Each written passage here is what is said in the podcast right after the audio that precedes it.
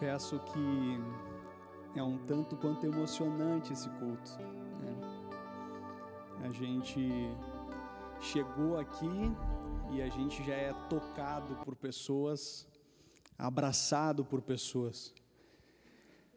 Então a gente vislumbra os detalhes, o cuidado do altar, os detalhes de cada aspecto desse culto somos tocados no nosso visual, mas também nós somos tocados pelos nossos ouvidos, com tudo que nós estamos escutando, e depois de dois anos o coral aqui cantando.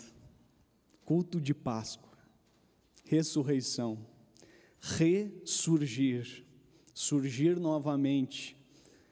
A morte não tem a última palavra, mas sim a vida o desespero precisa dar espaço para a esperança.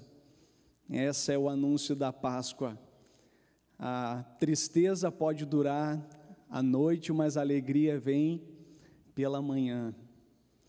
E essa tristeza e essa dor de Jesus, esse vazio dos três dias da sepultura, é o que faz ser ainda mais belo o nascimento, faz ainda ser mais belo a esperança que rompe o desespero das trevas. E alguns dizem que nós vivemos entre aquilo que Jesus fez na cruz e, e a ressurreição que ela emerge de fato quando Cristo voltar e nós fomos ressuscitados com Ele. E nós vivemos nesse entremeio, nós vivemos nessa busca por esperanças em dias desesperançados. Mas é a certeza de que o Deus que vive, ele reina de eternidade a eternidade e governa também sobre os nossos dias. Sejam bem-vindos a esse culto de, de Páscoa. Eu precisava fazer essa introdução.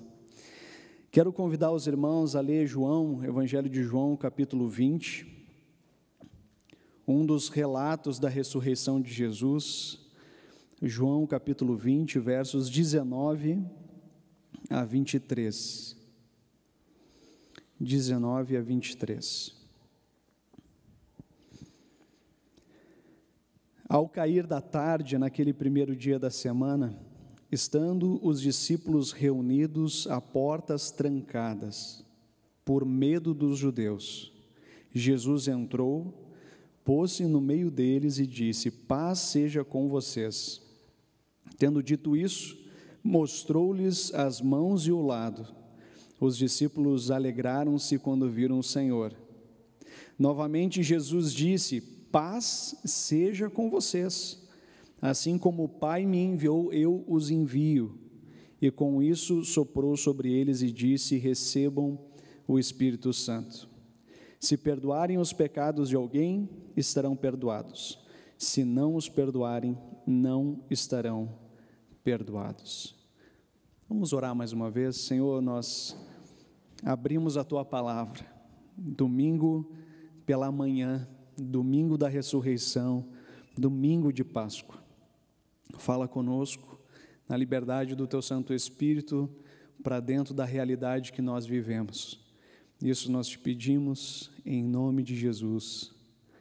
Amém. Amém.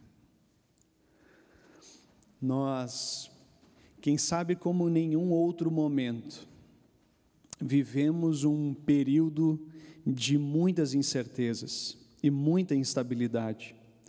A gente procura se agarrar em algumas fagulhas de esperança nos nossos dias, mas a verdade é que o palco que nós vivemos é um palco de, de instabilidade. E alguns especialistas têm, de alguma forma, demonstrado que nesse contexto de instabilidade, duas, dois extremos as pessoas têm mostrado na sua, na sua experiência com, com os nossos dias. A primeira delas é uma apatia. Muitas pessoas têm se tornado insensíveis a tudo o que acontece na sua volta. Apatia é insensibilidade emocional, estado de alma não suscetível a comoção ou interesse, indiferença. Algumas pessoas têm experimentado esse extremo da apatia. Os dias passam, amanhecem e adormecem da mesma forma. Coisas tristes acontecem ao seu redor, reage da mesma forma. Coisas felizes acontecem da mesma forma, vivem.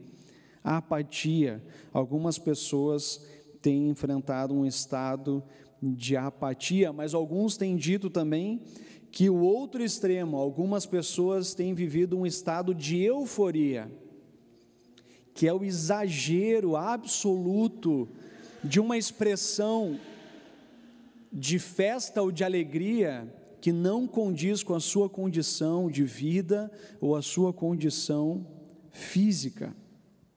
Estado caracterizado por alegria, despreocupação, otimismo, bem-estar físico, mas que não corresponde nem às condições de vida, nem ao estado físico objetivo.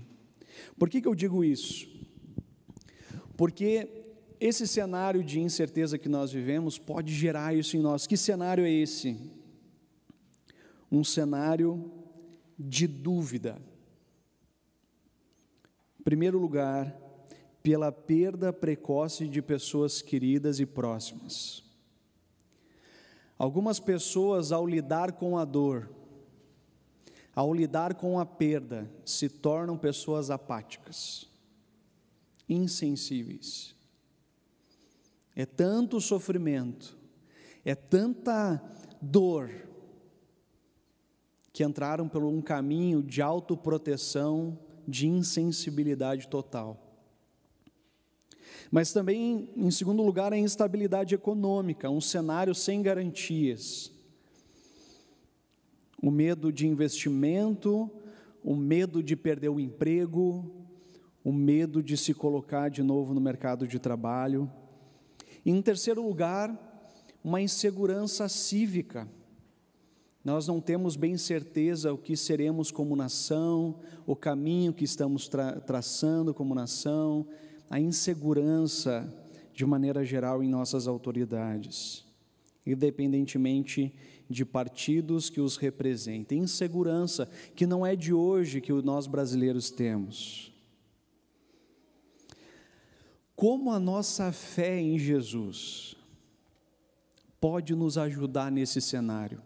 O que Jesus, o Evangelho, a graça de Deus, fala para dentro do contexto que nós aqui estamos vivendo e estamos experimentando. Entre a apatia e a euforia, eu queria sugerir um caminho de maturidade, um caminho do Evangelho, um caminho que tem alegrias, mas também suporta sofrimentos, tem realizações, mas sabe lidar com os fracassos, porque a sua vida não se limita a essa existência. A sua vida não simplesmente é algo temporal, mas simplesmente o eterno e rompe na nossa finitude. Os discípulos de Jesus, eles, quando você lê os evangelhos, os primeiros quatro livros do Novo Testamento, desde o nascimento de Jesus e a sua trajetória, você percebe que os discípulos de Jesus, eles estão numa gradativa crescente de confiança em Jesus. Os discípulos de Jesus, eles não foram assim do nada, conheceram a Jesus e passaram a confiar em Jesus. Eles deram passo sim de ir na direção de Jesus e caminhar com Jesus, mas eles caminhavam com muitas dúvidas. Eles não entendiam muitas das atitudes de Jesus, mas eles caminhavam com Jesus. Tinha momentos que eles ficavam eufóricos com as realizações dos sinais e dos milagres, mas às vezes eles ficavam um pouco que constrangidos com a falta de atitude de Jesus diante de algo que religiosamente era repreensível, e eles ficavam entre confiar, desconfiar, entre andar com coragem com Jesus e, e, e abandoná-lo, era esse o, o, movimento dos discípulos ah, dentro do, dos sinais poderosos que ele realizava, mensagens surpreendentes e admiráveis. Jesus ensinava como ninguém, mas também com um convívio estreito. Os discípulos dormiam com Jesus, é, comiam com Jesus, viajavam com Jesus, e essa relação estreita crescia a confiança no que Jesus dizia ser e no que Jesus iria também fazer. Deixa eu trazer alguns relatos a respeito disso. Em meio à tempestade forte, as ondas que batiam no barco, os discípulos que já estavam a ponto de naufragarem, eles gritam a Jesus e acordam a ele, e Jesus, como um pulo que ele dá, ele acalma e repreende a tempestade. Diante dessa situação, os discípulos definem com uma pergunta: quem é este que até os ventos e o mar lhe obedecem? Eles estão conhecendo Jesus, eles estão tentando perceber Jesus dentro daquilo que eles estão vivendo e experimentando com Jesus. Mas quem é esse que, mesmo sendo mestre, se põe de joelhos com uma toalha no seu, no seu ombro para lavar os pés, algo que só os servos fazem. Quem é esse que se opõe aos religiosos e partilha o pão com prostitutas, cobradores de impostos? Quem é esse que multiplica o alimento para o faminto, liberta o aflito, cura o doente, reanima aquele que morto estava, mas se cala diante de um julgamento injusto? Quem é esse. Então Jesus, então Pedro, como que um, um lapso de sabedoria dado pelo Espírito define quem é este. Tu és o Cristo, Filho do Deus vivo.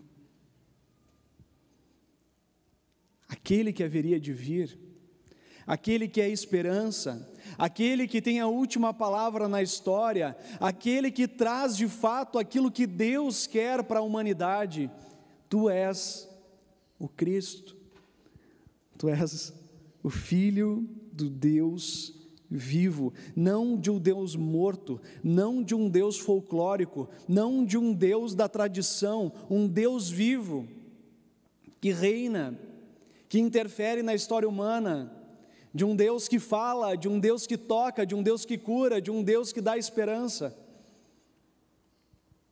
Deus vivo mas um fato, como se nós pudéssemos medir com uma temperatura, vai de 100 graus em ebulição, em confiança, a zero graus, a menos um. Tamanha frieza da esperança quando este, que era a esperança do mundo, morre numa cruz. A esperança dos discípulos Cenário de trevas, de escuridão, de depressão pós-crise. Como se ali estivessem em meio à guerra e agora eles estão trancafiados num quarto e eles não sabem mais o que fazer, para onde olhar, no que acreditar. E eu imagino que esse momento dos discípulos com a morte, do advento da morte de Jesus, foi um momento de profundo silêncio. Como os silêncios em nossa família diante de uma calamidade que nós não sabemos o que fazer, não sabemos o que falar para os nossos filhos, a gente fica em silêncio, perplexos.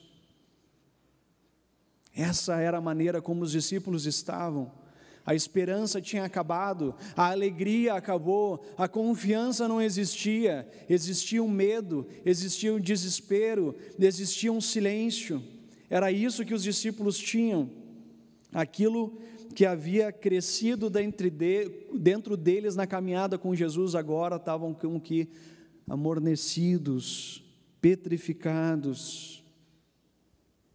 Mas então é a experiência com o Cristo ressurreto.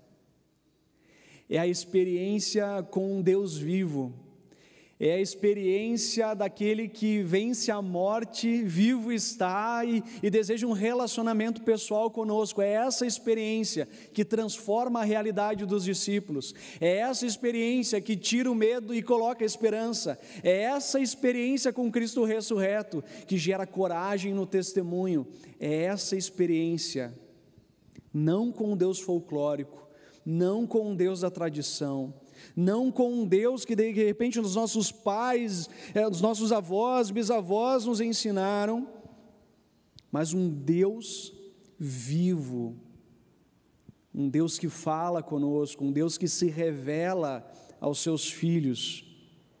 Algo acontece, algo vence a apatia, algo vence a euforia, trazendo uma alegria perene trazendo uma satisfação, uma certeza de que a nossa vida não é comandada pelas circunstâncias, mas a nossa vida é sustentada por um Deus eterno, que é o, o mesmo ontem, o mesmo hoje e será para sempre. E, portanto, a nossa confiança e a nossa esperança também é imutável, se baseada nesse Cristo vivo que não muda. E nesse contexto de apatia, tem três declarações que eu quero compartilhar com os irmãos aqui. Três declarações que rompem com esse cenário de desespero. Na verdade, declarações recorrentes de Jesus ressurreto. Mas essa declaração, a primeira delas, Jesus quando aparece para os seus discípulos, ele não diz bom dia, boa tarde, boa noite, ele não diz como é que vocês vão, ele não, não conta como é que foi lá remover a pedra, ele não diz, ele diz paz seja com vocês. E ele fala isso em diversos momentos, depois de ter vencido a morte, paz seja com vocês. E eu fico imaginando esse anúncio no, inédito, esse anúncio feito pela primeira vez no contexto da desesperança dos discípulos. Como que vem tudo à memória dos discípulos, o que Jesus disse, o que Jesus ensinou. Jesus disse que era necessário que ele morresse, que ele ressuscitasse no terceiro dia, e tudo isso veio à memória dos discípulos, e eles ficaram perplexos diante do Cristo vivo então a esperança renasce, a alegria toma conta daquele quarto. Eu fico imaginando a festa que foi Jesus aparecendo ali, a Bíblia fala um pouquinho disso. Os discípulos alegraram-se quando viram o Senhor, houve uma festa, houve aplausos, houve gritos, houve pulos, houve canções. Nosso Deus vivo está e uma percepção que não era assim, precisava ter uma reflexão teológica para concluir. Jesus apareceu vivo diante deles e disse: Paz seja com vocês. A primeira declaração foi: Ele é Deus. Ele é Deus, Ele não é um profeta, Ele não é um mestre, mas Ele é Deus, Ele vivo está, Ele venceu a morte. primeira coisa que na sua boca e na minha boca precisa haver uma declaração que Jesus não foi um homem qualquer. Jesus é Deus.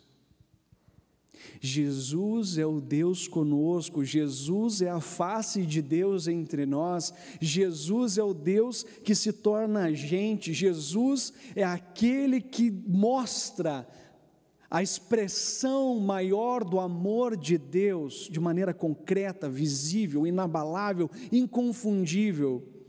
Um Deus que toma o nosso lugar, que morre a nossa morte, mas que vence a morte para que todos aqueles que nele creem e confiam tenham a vida eterna e não vivam na desesperança dos nossos dias.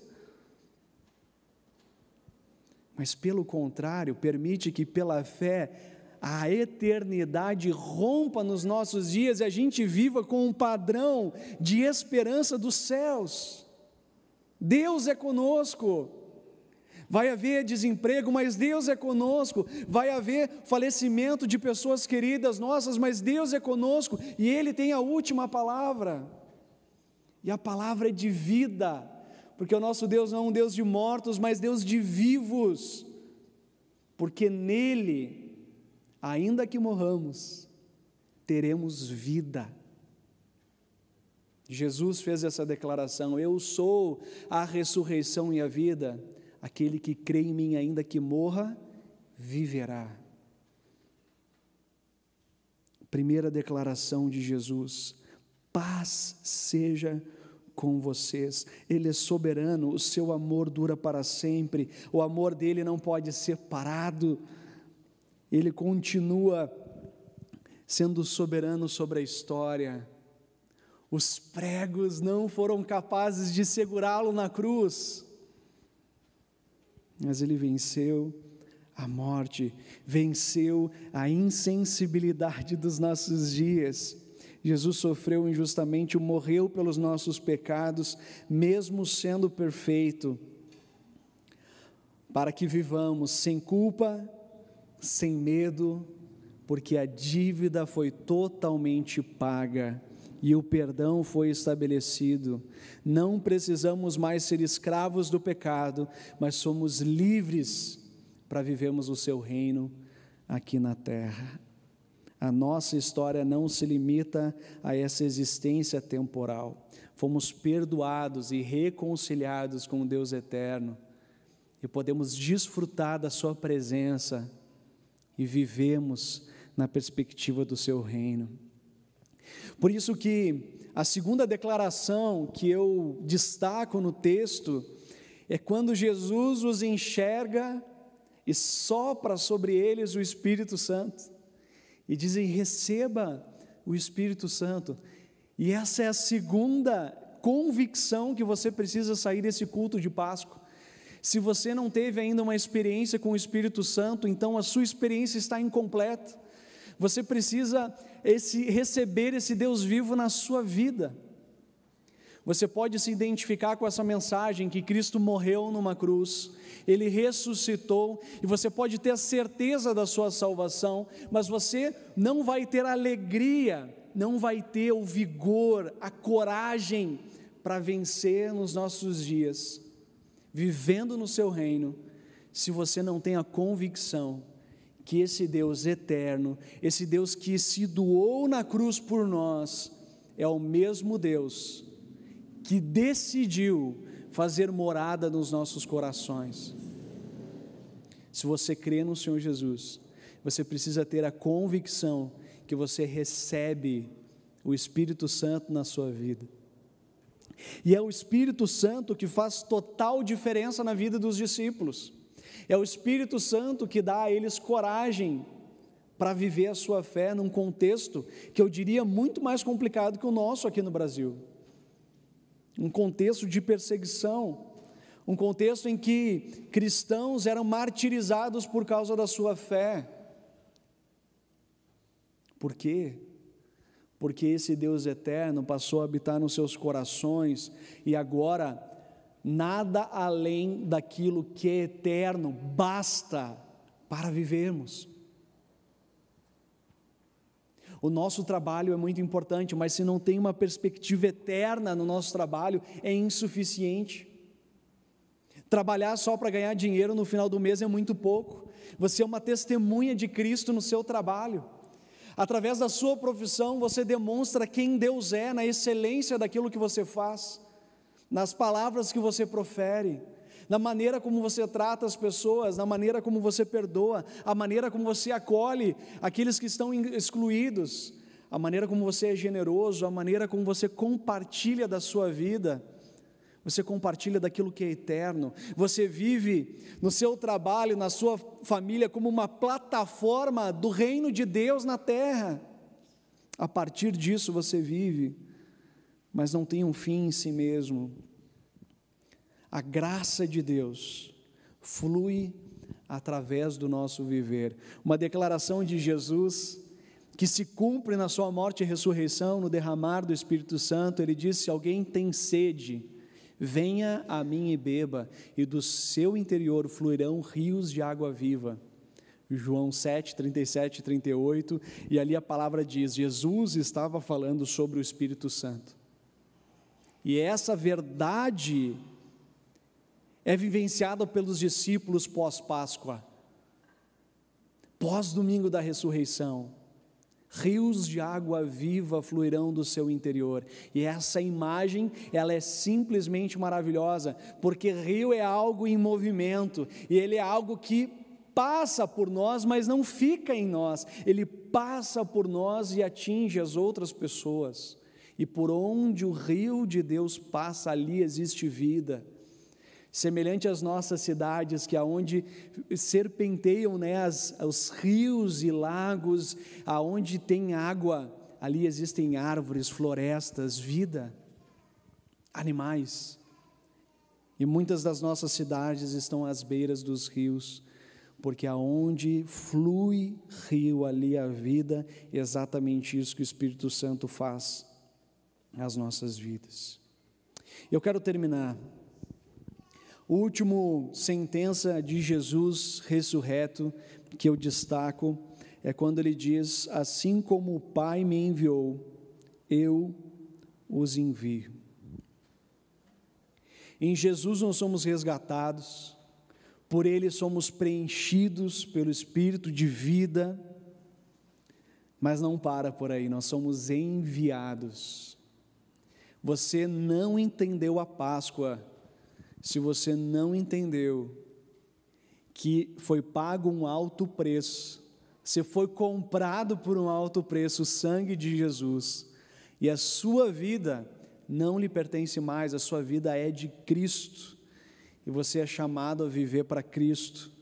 Em tudo que você faz, você testemunha, você vive transmitindo as verdades de Deus.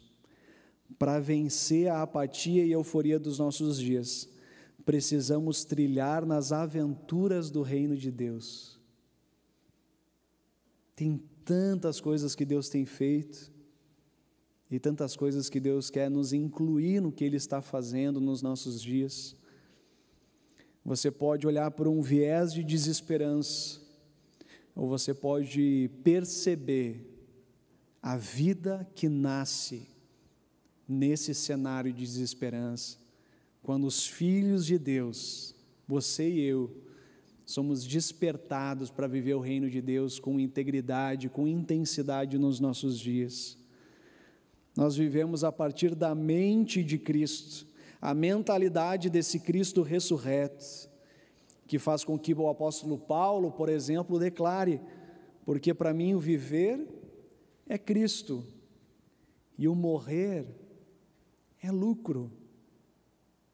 Eu vivo, eu vivo para Deus.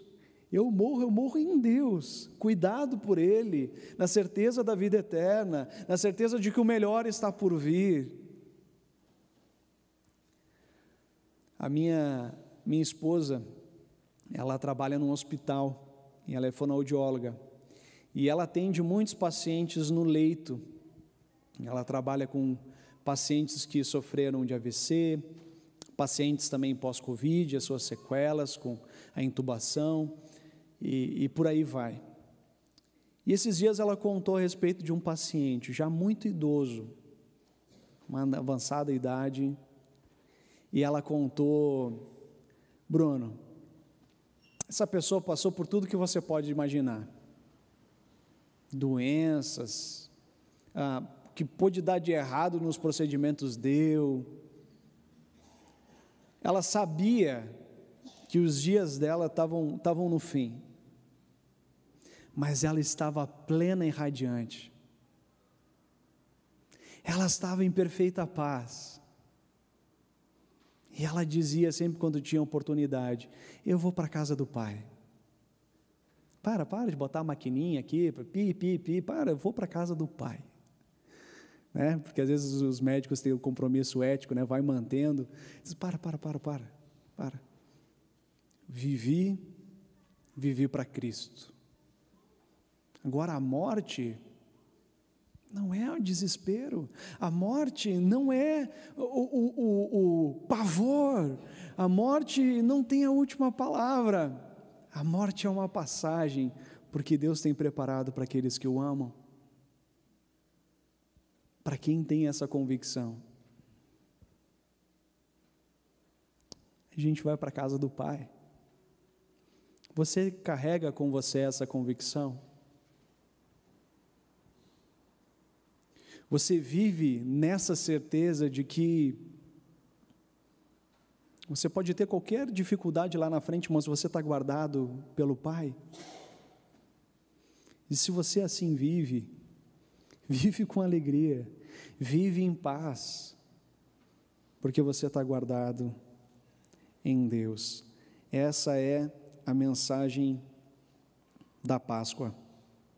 A morte não tem a última palavra. Aqueles que creem no Senhor Jesus, ainda que morram, viverão.